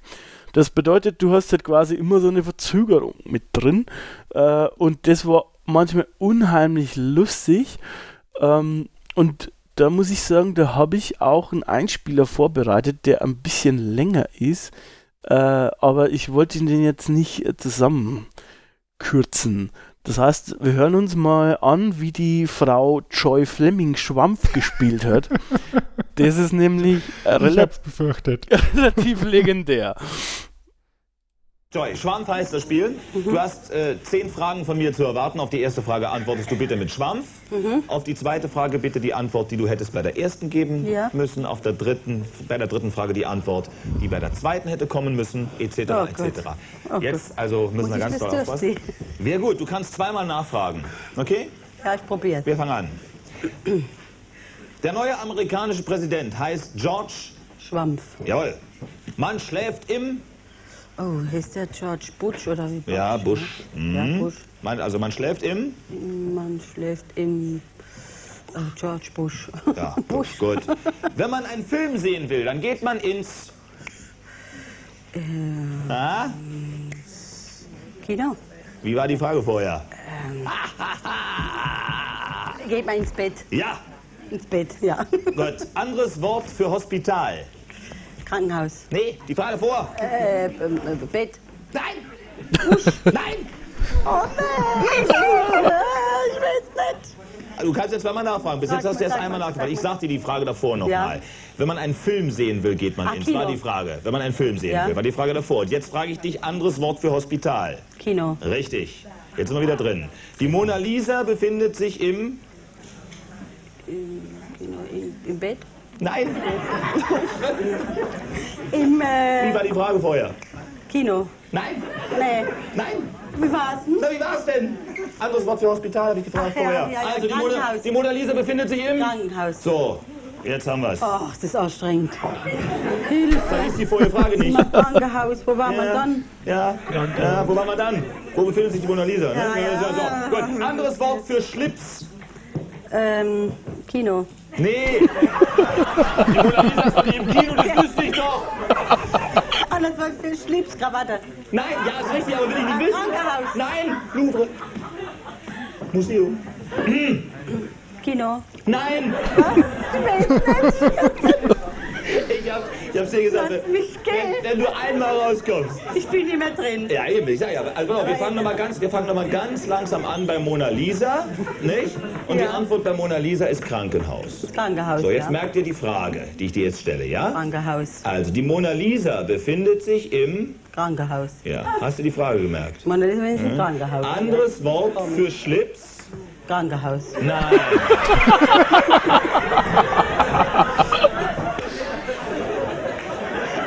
Jetzt habe ich sie geschafft. An der Stelle fällt mir mal ein bisschen aus. Es geht sogar noch ein bisschen weiter. Also, es äh, ist ein toller Ausschnitt. Und da sieht man auch noch eine Sache, ähm, die die Sendung ausmacht. Es ist zwar ja ein bisschen anarchischer Humor und jetzt nicht unbedingt subtil, aber die waren jetzt zu den Gästen nicht unfreundlich und es hat auch fast nie einer verloren. Ähm, außer, ich glaube, paar, eine Handvoll und bei Klaus und Klaus und bei Harald Schmidt zum Beispiel, glaube ich, war es vorher ausgemacht, dass die verlieren, dass die die Torten in die Fresse bekommen, um das mal so auszudrücken. Ähm, was die Spieler dann natürlich auch ausgemacht hat, da habe ich auch noch einen Ausschnitt, war dann am Ende beim Puppenhaus. Ähm, und es gab es am Anfang auch schon mal dieses Waffel-Dings, wo sie die äh, Gegenstände halt merken mussten. Also saß hinter so einer Eiswaffel war das eigentlich, also ein Regal im Prinzip, sah aber aus wie eine Eiswaffel, waren hinterm Vorhang Gegenstände und das musste sich der ähm, Gast merken und die dann eben halt diese Gegenstände im Puppenhaus dann einsammeln äh, und wieder mitbringen. Vorher gab es das Spiel auch schon mal ohne Puppenhaus, wie es das Puppenhaus noch nicht gab. Da war es einfach mit Merken. Also das heißt, auf der einen Seite waren sozusagen die Gegenstände in den Regalen drin und er musste die dann auf der anderen Seite exakt gleich anordnen. Und beim äh, Einprägen dieser Sachen ähm, gab es ein bestimmtes Ritual. Und zwar, was hat Frau von Sinn gemacht, Sven? Chaka, chaka, chaka, chaka, chaka, chaka, chaka, chaka. Korrekt. Es wurde eine Musik eingespielt und sie hat dabei Chaka Chaka gemacht und ich habe mal vorbereitet, wie es dazu kam. Das soll sie vielleicht selber mal erklären. Bei irgendeinem Gast, eventuell Hans-Dieter Hüsch, ich weiß es nicht mehr. Der steht da, der große alte Mann des deutschen Kabaretts, prägt sich die Dinge ein und unser genialer Tonmann Bernd Kugler kommt jetzt auf die Idee, hör mal, wir machen doch Fernsehen. Wenn es eine Lücke gibt, da kann man doch mal eine überbrückende Mucke spielen. Und wo immer er diese Musik fand, kommt plötzlich dieses und ich, wirklich wie bei Schweine im Weltall, höre diese Musik und natürlich Grotlicht und ich war immer eine große Liebe und höre und mach lautmalerisch. Ich hätte auch pam pam pam pam pam pam oder Yam pam pam pida padam, aber in dem Moment höre ich nur ja, tschakka, tschakka, tschakka, tschakka. das mache ich. Mache ich, höre es, singe mit. Erste Mal bei der Probe gab es es nicht. Das zum ersten Mal. Mache Chaka Chaka, wie immer Kamera, Heli. Und die Leute haben totalen Spaß dran. Also das Publikum hat totalen Spaß dran. Und dann, und dann hat Selbstläufer. Ja, und dann Ja. gab es die Musik halt immer. Bei, bei jedem äh, Waffelspiel und dann natürlich irgendwann nach 180 Sendungen, ich musste es dann an den unmöglichsten Stellen machen. Und ich weiß wieder nicht, ob unsere alte Rotti oder du auf die Idee kamst, weil wir immer Kofferspielen gespielt, Kofferpacken spielen gespielt haben. Hast du irgendwann mal gesagt, pack dein Chaka Chaka ein. Ich meine, du hättest es gesagt. Keine Ahnung. Egal, wir wissen es nicht. So, und dann war die Sendung, äh, ich weiß es nicht, ob Heidi K. Nee, ich glaube, mit Harald ist auch egal. Und dann habe ich Chaka Chaka beim Kofferpacken eingepackt. Und dann wurde es natürlich lustig, weil dann musste Balder in seiner nicht besonders Let's Dance-fähigen Art auch. Macht, äh, kennst ja Balder, macht dann immer mm, Chaka Chaka Chaka Chaka. Ich war, dann, ich war dann sehr müde, aber das Publikum hatte Freude. Ja, und Chaka Chaka wurde Kult und ich meine, mein Gott, ich bin jetzt 53 und wenn ich auf einem sehr müden CSD in Düsseldorf stehe, schreien junge Menschen Chaka Chaka. So muss es sein. Das war von, von Dieter Reit damals, der auch die Titelmelodie geschrieben hat. Bist verrückt. Ja, ja. Der sich immer noch beschwert darüber, dass er keine GEMA dafür kriegt. Das erzählst du dann bitte im On, ne? Das ist mit drin. Das ist lustig. Ja, wie ihr schon merkt, habe ich immer ein bisschen längere Ausschnitte diesmal gewählt, aber ich finde, da merkt man eben halt auch die Chemie zwischen den ganzen Leuten. Also Hella, wie sie es erzählt und auch die, die Frau, die dazwischen gesprochen hat, ist eine der Autorinnen der Sendung. Und äh, da merkst du halt auch, dass es da irgendwie gestimmt hat und das war eben halt schon auch ein bisschen der, der Spirit, der da eben zusammengekommen ist. Und das war eben halt, wie vorhin schon erwähnt, dieser Jackie Drexler, Drexler, Drexler mit Hugo Egon Balder, die sich schon aus dem Radio kannten und zusammen Gags geschrieben haben für eine äh, Morgenshow auf RTL, also auf Radio Luxemburg quasi. Und da sich eben kennengelernt haben und die mussten da eben halt 12 bis 15 Gags pro Nacht verfassen. Äh, und es waren halt ziemlich schlechte Gags oft auch dabei. Also da gab es zum Beispiel eine, ähm, irgendwie Fräulein, äh, fragt, fragt der Chef, äh, Fräulein Schröder, wo ist mein Tacker? Dann sagt sie, auf meinem Rücken. Oder in meinem Rücken, weil die eben halt gerade irgendwie rummachen und lauter so Zeug. Äh, ich hätte auch einen Einspieler vorbereitet, aber den lassen wir jetzt mal weg. Jetzt haben wir gerade schon so viele Einspieler gemacht. Äh, also es sind halt sehr viele auch alte, schlechte Gags da entstanden, haben auch neu gemacht. Und dieser Spirit eben halt ähm, war dann, glaube ich, schon auch mit die Grundstimmung äh, von dieser Idee. Die Idee selbst zu dieser Sendung kam aber von Jochen Filzer. Der ähm, ist wiederum damals äh, Unterhaltungschef bei RTL gewesen und kam vom Bayerischen Rundfunk. Der hat da so Sachen gemacht wie SketchUp. Äh, also auch eine großartige Sketch-Sendung. Ich weiß nicht, ob du die kennst, Sven, wahrscheinlich schon, oder? Mit Dieter Krebs. Sagt auch noch was, ja. ja. Ähm, auch mit so Nonsens-Sketche quasi. Und das hat halt dem RTL-Chef Thomas so gut gefallen, dass er den halt geholt hat. Der wollte auch solche Sachen für seinen Sender haben. Und dieser Filzer hat er mit Balder auf der internationalen Funkausstellung gesprochen. Die sind sich da halt über den Weg gelaufen und ähm, hat ihm gesagt, naja, äh, du bist ja auch so im Radio bei uns und freier Mitarbeiter, der viel für uns arbeitet. Ich hätte so eine Idee für eine Sendung. Und zwar, dass die so schlecht ist, dass am Ende von der Sendung immer die Moderatoren eine Torte ins Gesicht bekommen. Äh, das war quasi dann die Grundidee. Und die haben die äh, aufgenommen. Und der Balder hat eben seinen Kumpel ähm, Drechsler mit zugeholt. Und wie eben vorher schon angesprochen, äh, kam dann Heller von Sinn mit dazu.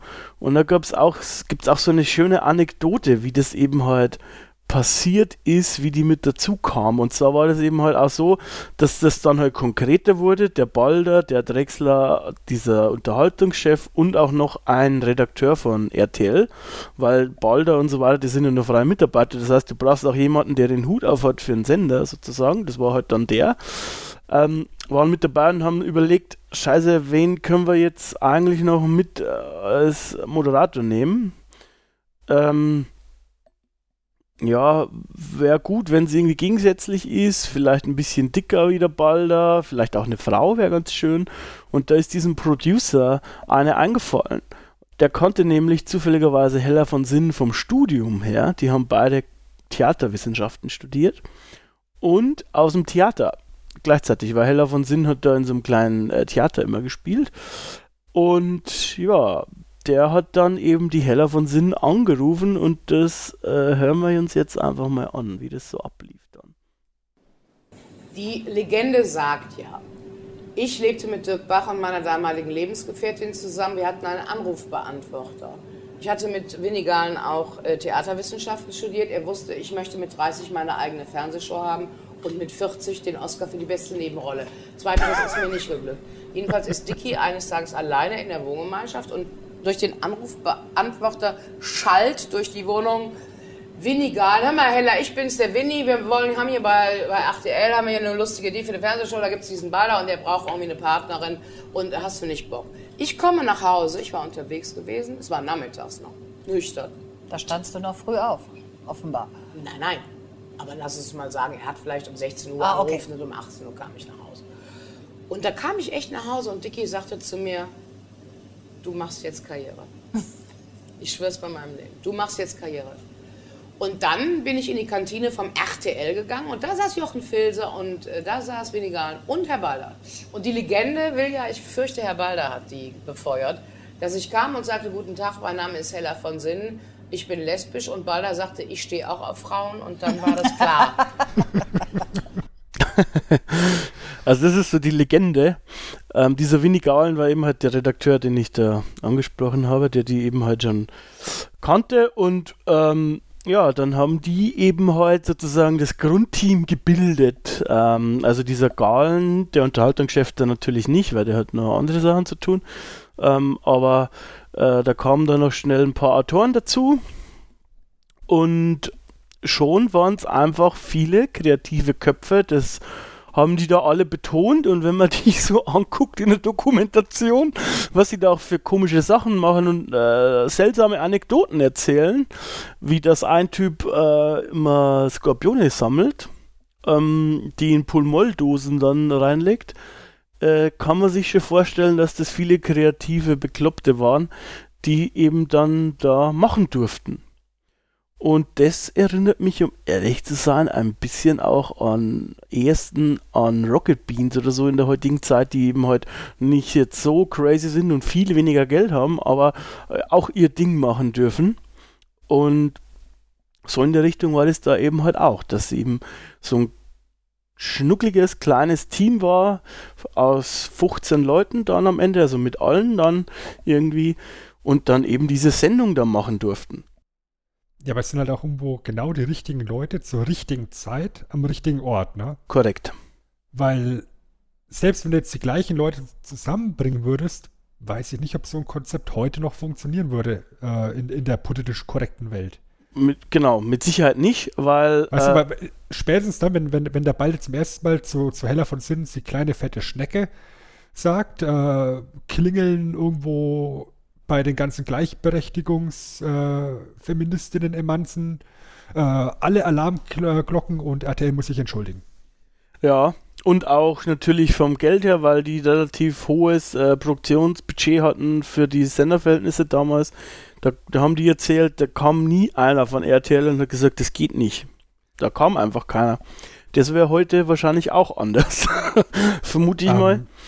Da mal ganz kurz reingegrätscht. Es gab ja zu der gleichen Zeit ja auch diese, diese Wrestling-Sendung auf RTL. Wie ist er? Ketchup? Ja, ich glaube. Ja, Ketchup, genau. Mit, äh, mit Horst Brack und, und äh, ich glaube, es war Peter William. Und äh, die haben in einem Interview auch mal gemeint, das war ja im Endeffekt, wie du eindeutig mhm. gesagt hast, Wilder Westen ja. bei RTL. Und die konnten ja im Endeffekt machen, was sie wollen, weil da nie wirklich jemand drauf geachtet hat, ja. was da passiert und wer da was wie macht. Es hat dann erst ein, eine, andere politische Ausrichtung gebraucht beim Sender und Personalwechsel an der, an der Senderspitze, dass da mal jemand genauer geguckt hat und auch mal Zahlen sich durchgeguckt hat und dann festgestellt hat, oh, die hauen ein bisschen viel Geld raus gerade. Ja, und eben halt äh, dann auch ein bisschen professionalisiert worden ist. Also ich meine, das sind jetzt die Perlen, die rausfallen, aber an die ganzen schlechten Sachen, die bei solchen Dingen halt, wenn man chaosmäßig was produziert, wahrscheinlich auch passiert ist, erinnert sich halt keiner mehr. Ähm, es hat halt alles Vor- und Nachteile, sage ich mal, so wie alles im Leben, ne? Gibt es immer Vor- und Nachteile.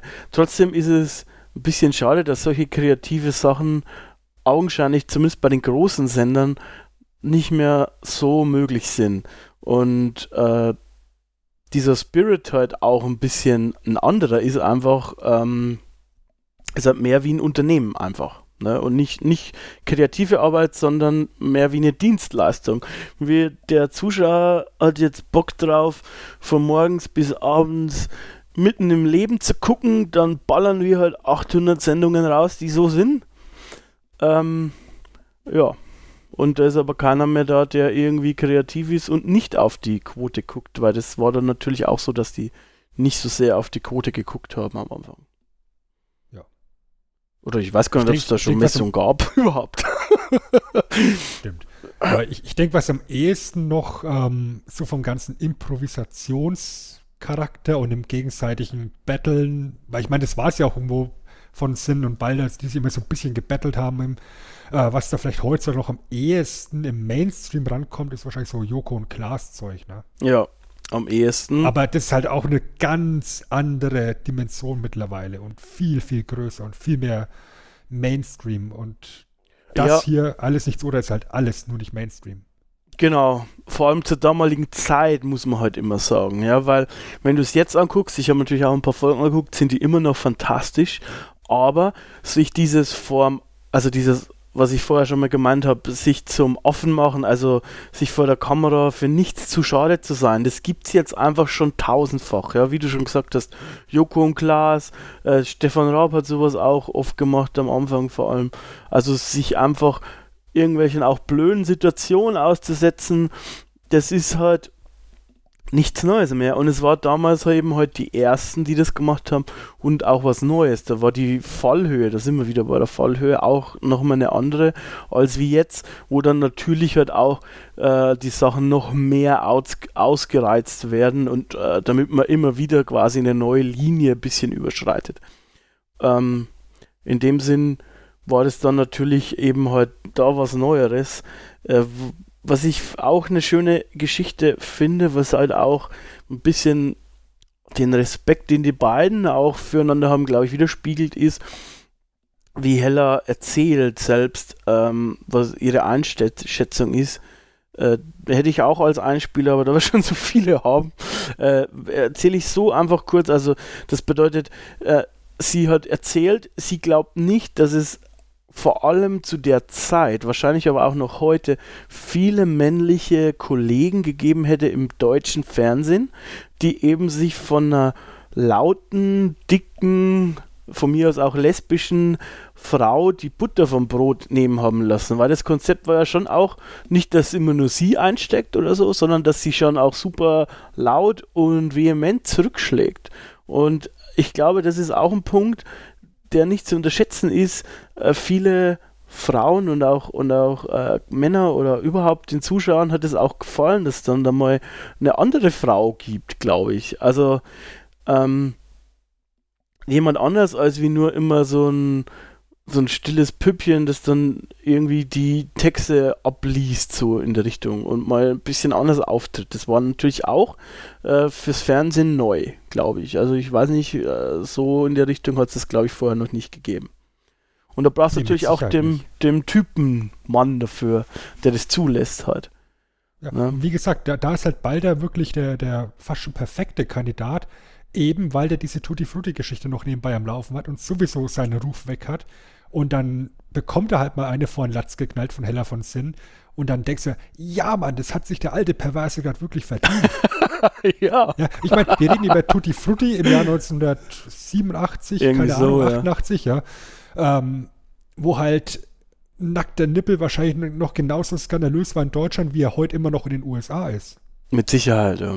Ja, und, und es war halt äh, wahnsinnig schlüpfrig. Damit hat er halt sein, sein Image weggehabt, ne? Ja. Ähm, auch mit seinem Look, mit diesen wirren Haaren. Er hat halt so ein bisschen, ja, schlüpfrig und, und ja, so, so leicht. Auch ein bisschen schleimig, ne? schleimig gewirkt, ne? Ja. So. Und, und dann hast du halt im Endeffekt genau den richtigen Kandidaten da, der dann, wenn er austeilt, auch ordentlich einstecken muss. Auf jeden und Fall. das auch weg kann. Und das ist eben auch irgendwo so das, das, das Geheimrezept der beiden. Ich möchte noch eine Anekdote erzählen, äh, die da auch aus dieser Dokumentation ist. Also für alle Leute, die diese Doku gesehen haben, es tut mir leid, ihr erfahrt nichts Neues. für alle anderen, hallo. Ähm, es, es ist äh, wohl so gewesen, äh, dass äh, der Redakteur der Galen ähm, zum Team gekommen ist und gesagt hat, wir machen eine Sendung auf Mallorca. So, äh, okay, hat quasi alle eingepackt. RTL zahlt, fliegen alle rüber nach Mallorca. Der hat gesagt, ist ein sicherer Deal, haben wir schon eingepackt, alles super. Ähm, dann hat sich das ganze Team zum Essen verabredet. Es war Ostern, deswegen passt jetzt auch. Ähm, in einem ähm, mallorquinischen Restaurant, in einem Gebiet, wo halt sehr viele Katholiken auch waren, damals wohl. Und das war alles voll mit Familien, dieses Restaurant, ja. Äh, du hast schon gesehen, da waren irgendwie Kinder mit äh, zwei Generationen, also Oma, Opa, da waren äh, alles voll mit äh, Kindern, die eben da halt ein Osteressen quasi gemacht haben, äh, also zur Feier von Ostern, was halt damals bestimmt auch noch krasser war als wie jetzt. Ähm, und da haben die halt das Team mit dem Typen gesprochen, der eben dann die Sendung da äh, veranstaltet hätte, also die Location, ähm, wo, weil anscheinend war das gar nicht so sicher, wie der von Galen oder wie der Galen da eben gesagt hat. Äh, und dann war es halt so, dass Hella von Sinnen mit ihrer äh, Frau oder Freundin, weiß ich jetzt gar nicht, Conny da eben noch nicht da war. Und dann sind die plötzlich reingepoltert ins Restaurant. Äh, und zwar, man sagt, sehr stark angetüdelt. also halb betrunken, könnte man auch sagen. Dann sind die da reingepoltert und das ganze Restaurant hat auf die geguckt, weil die halt nicht gerade leise waren, dann auch noch angepoltert. Der Typ, der das verkauft, also mit denen die gesprochen hatten, den, der, den sie quasi dann mehr oder weniger überzeugen wollten, dass sie da eine Sendung machen können, hatte eine extrem schleck, schreckliche Perücke, äh, Perücke, Toupet auf. Ähm, und die beiden haben den halt darauf angesprochen, was das für ein totes Tier ist auf dem Kopf, was er da aufhat. Und ähm, haben dann äh, natürlich noch ein bisschen rumgemacht, also ein bisschen äh, rumgeschmust, was jetzt alle anderen im Lokal ein bisschen irritierend fanden, im erzkonservativen katholischen äh, Restaurant. Und haben sich dann wohl noch ein bisschen gefragt, warum da überall Kreuze hängen. Äh, also kurzum, sie haben sich ein bisschen wie Elefant im Porzellanladen ähm, verhalten und alle anderen sind jetzt aber nicht sauer gewesen oder so, sondern haben sich köstlich amüsiert. Also äh, es war ist quasi wie so eine Klassenfahrt gewesen und ein verrückter Typ, habe ich vorher schon mal erwähnt, hat dann da in Mallorca irgendwo, äh, keine Ahnung, ähm, Skorpione gesammelt und hat die dann irgendwie in Pulmoll-Dosen gelagert. Bei dem Essen wollte halt eine andere Autorin einen Pulmoll nehmen von dem Ding und dann war da plötzlich ein Skorpion drin. So, also es waren war wie eine Klassenfahrt, verrückte Leute, die halt eine gute Zeit hatten. Eine Sendung auf dem Locker gab es übrigens nicht, aber äh, war bestimmt ein lustiger Ausflug, den RTL auch gezahlt hat. Was auch ein geflügeltes Wort bei denen war, war wohl, äh, wer spricht, hat Licht. Äh, weil die hatten immer mehrere so Spotlights, weil die eben halt viel improvisiert hatten und dann eben halt auch äh, dann immer zu sehen sein mussten. Äh, ja, was noch ein Fun Fact ist, vielleicht fürs Ende, äh, weil da möchte ich das aufgreifen, was du gesagt hast. Denn natürlich haben sich auch damals schon Leute beschwert bei RTL. Und zwar. Torten. Natürlich. In Afrika verhungern ja die Kinder. Genau, das ist der Wortlaut. In Afrika verhungern die Kinder und ihr spielt mit Essen. So, das haben die schon äh, anti antizipiert zuvor und haben schon bevor vor der ersten Sendung halt sich äh, irgendwie Gedanken gemacht über Torten. haben extra so einen Special Effects Typ quasi hat die Torten gemacht. Und es sind keine echten Torten. Ähm, de facto hat er gesagt, hält die Torte immer nur ungefähr eine Stunde. Weswegen es immer zeitkritisch war, dass die dann auch langsam mal zum Ende kommen mussten von der Live-Sendung, weil die Torten halt schon fertig waren und dementsprechend, ähm, ja, vielleicht auch schon zusammengesackt werden. Da möchte ich ganz kurz einhaken. Ähm, es gibt eine Folge mit ähm, Helge Schneider, mhm. der unheimlich Spaß hat an der Sendung und halt seine, seine typischen Helge Schneider-Geschichten macht und halt, weil es ihm gesagt hat, wer spricht, hat Licht. Er läuft halt einfach so ein bisschen durchs, durch, die, durch das Studio da rum ähm, und braucht halt unheimlich viel Zeit und die Spiele ziehen sich. Irgendwann müssen sie halt tatsächlich auch Spiele abbrechen, ähm, weil ansonsten eben die Sendezeit ausläuft und die, die Torten müssen noch fliegen. Lustigerweise und haben die das in der Doku auch genau bei dem Gast gesagt. Da hatten sie einen externen Spot bei Helge, für Helge gemacht, weil die haben ihm, also der hat gefragt, wie läuft das ab? Dann haben die zu ihm gesagt, du darfst alles machen. Und sie hatten dann im Nachhinein aber Angst, was das bei Helge Schneider bedeutet. ja, und, und bei ihm haben die Spiele so lang gedauert, dass im Endeffekt, ich glaube, nur drei Torten oder so am Schluss übrig oder zum Fliegen bereit gewesen wären. Und da haben sie Torten verkauft ans Publikum für 49 Mark 90 sodass da eben eine, eine, adäquate Menge an Torten fliegen kann. Das fand, fand ich unheimlich witzig vom Detail. Weißt du? Und da sind halt wirklich Leute aus dem Publikum aufgestanden, haben einen Fuffi gezuckt und, und haben gesagt, ja, hier, komm, ich kaufe mir jetzt hier eine Torte, die ich schmeißen kann. Voll geil. Ja. Ähm, Genau.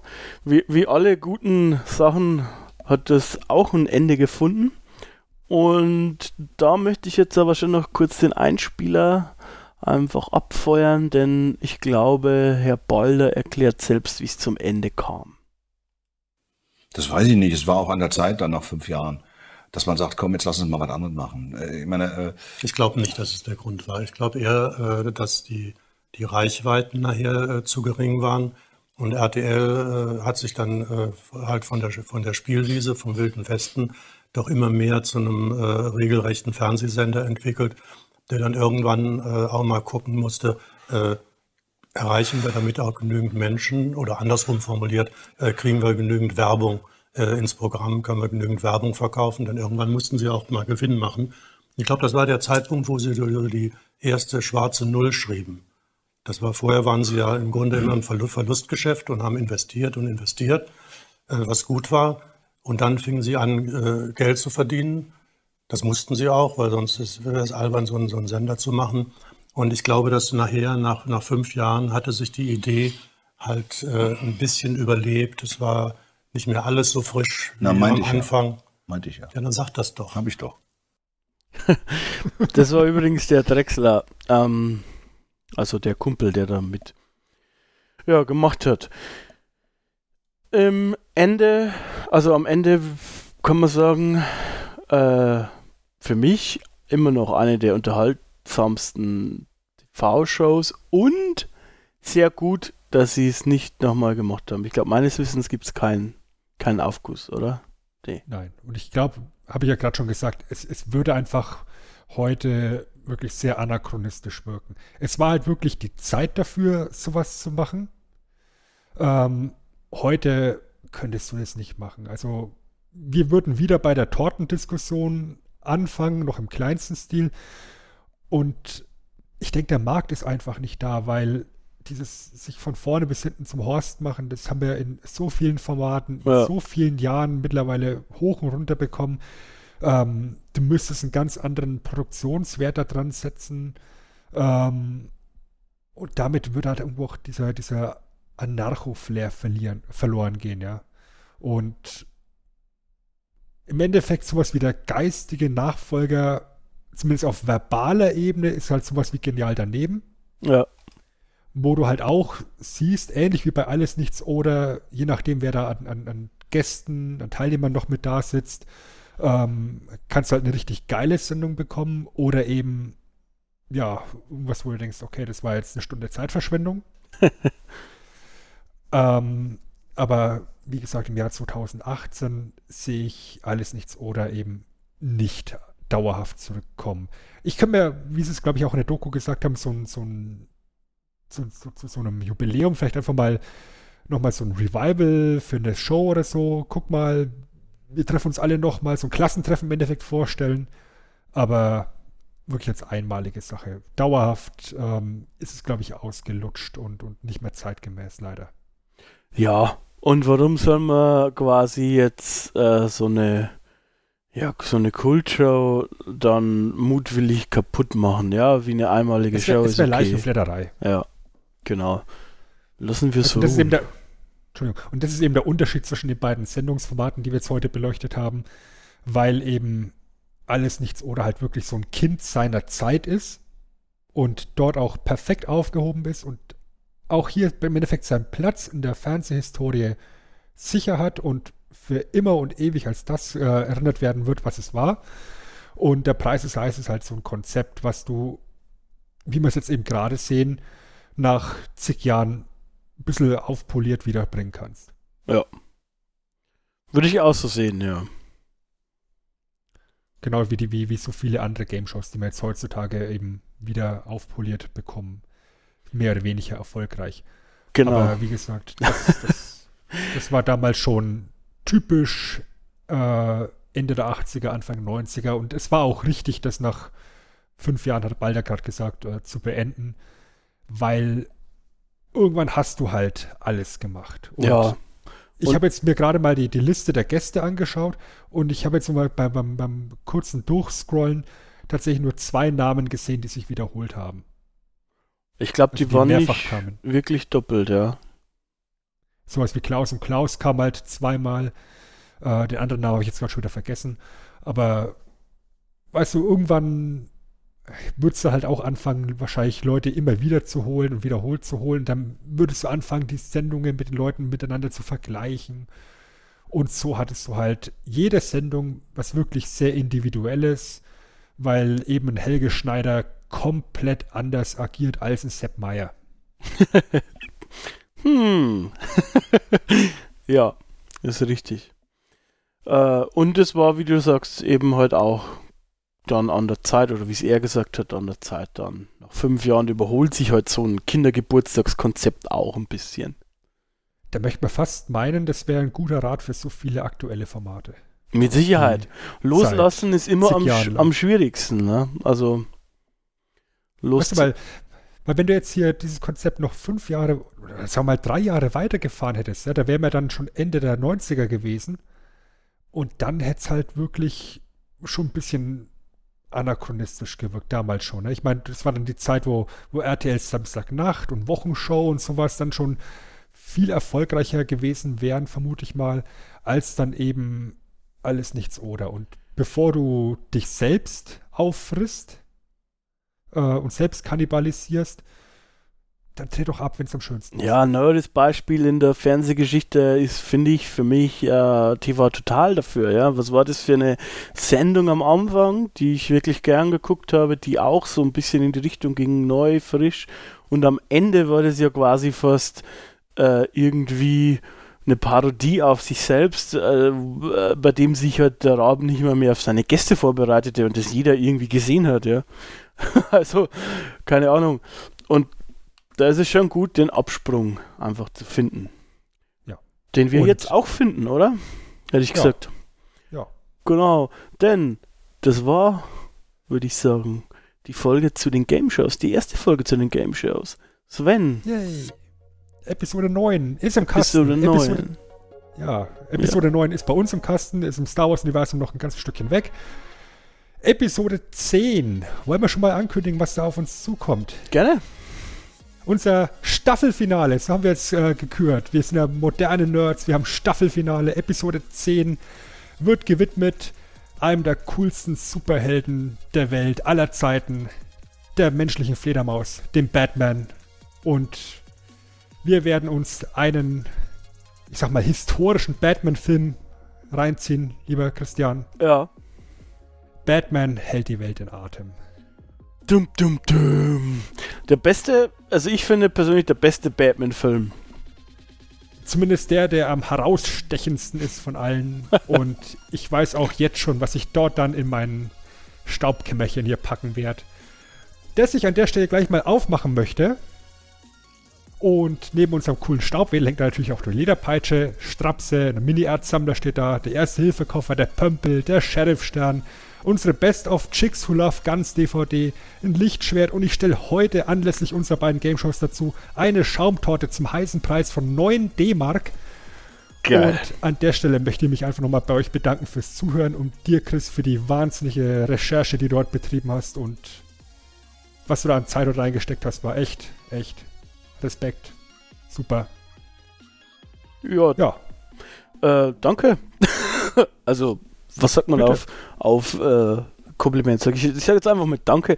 Das ist immer das, was ich zu hören bekomme, wenn ich zu einer Frau sage, du, ich liebe dich, ich sag dir mal Danke. Deswegen habe ich gedacht, ich sage jetzt auch einfach mal Danke zu dir. Ähm, es hat wieder mal sehr viel Spaß gemacht.